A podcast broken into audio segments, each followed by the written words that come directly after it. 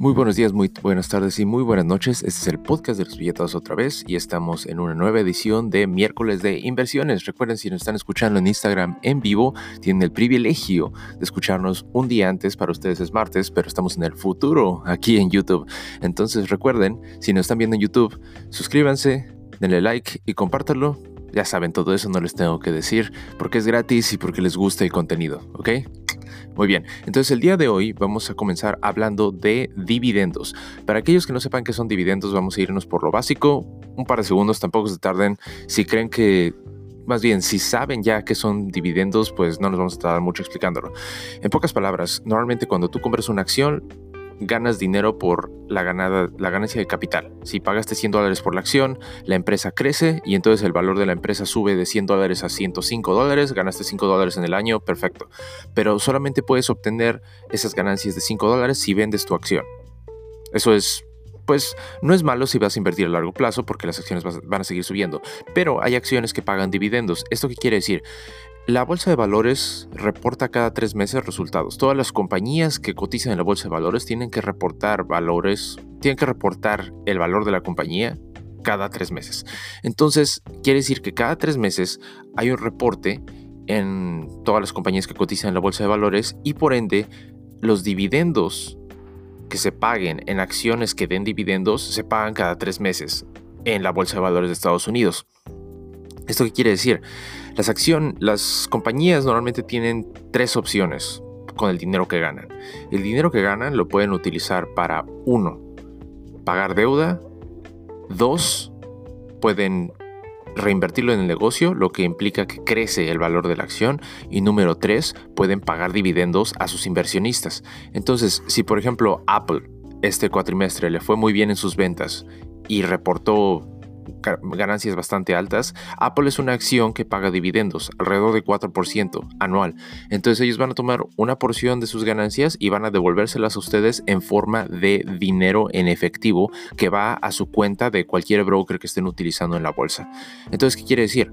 La acción sube, pero aparte de que la acción suba, ustedes van a percibir una cantidad de dinero cada trimestre.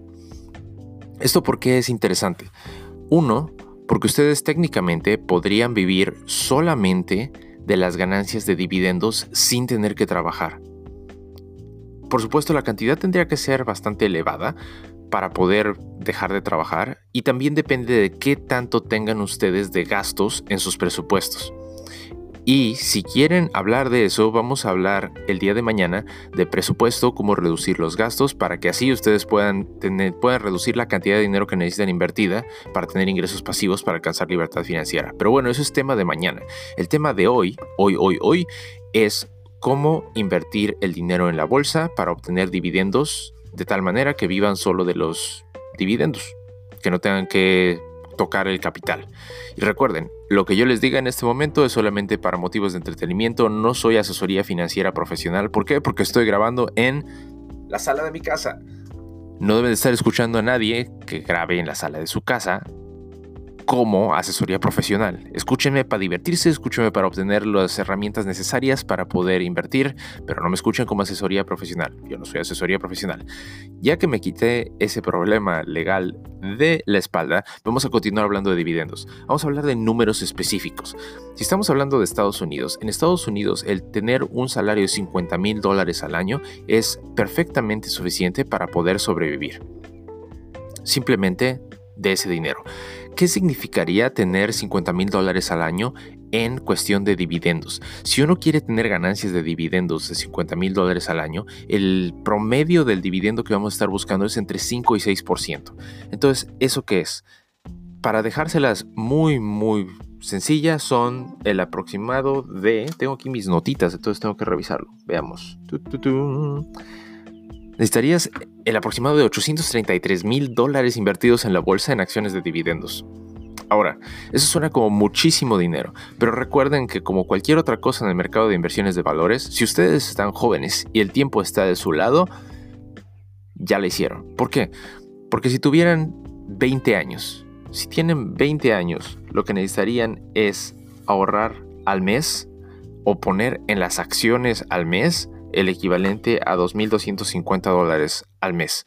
Ya sé que suena como una cantidad exorbitante, pero si ustedes están aquí para alcanzar libertad financiera, hay muchos muchos recursos en los que ustedes pueden crear side hustles, que por cierto todos los martes tenemos programas de side hustles para poder incrementar sus, sus ganancias y poner esas ganancias en inversión de dividendos.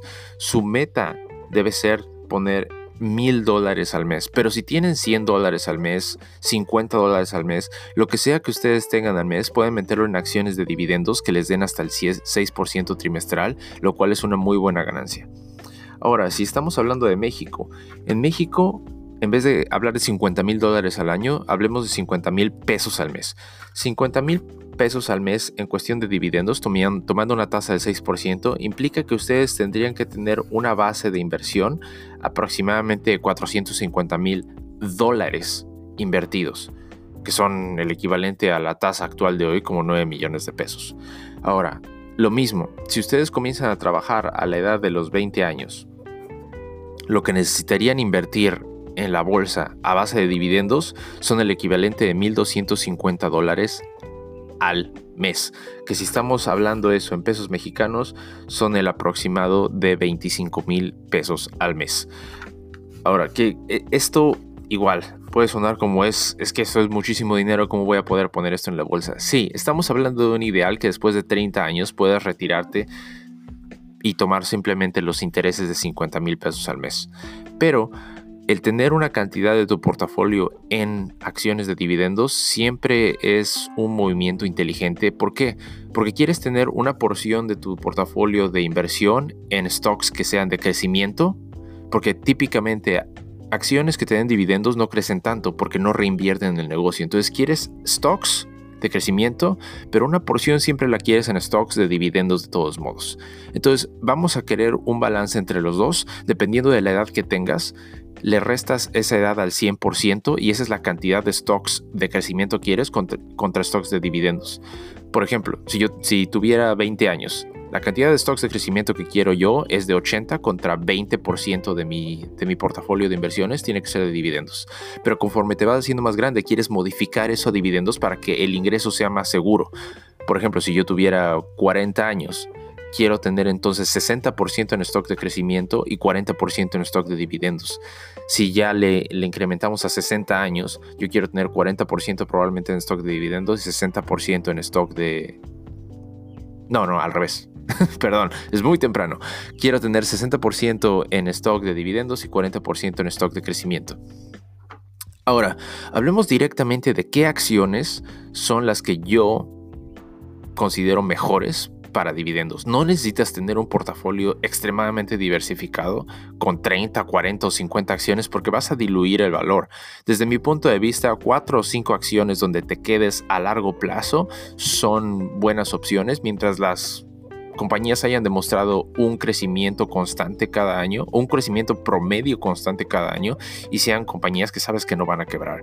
Hablemos específicamente de, por ejemplo, ATT en Estados Unidos. ATT es un proveedor de, servicios telefónicos, servicios celulares en Estados Unidos y tiene un muy buen porcentaje de dividendos.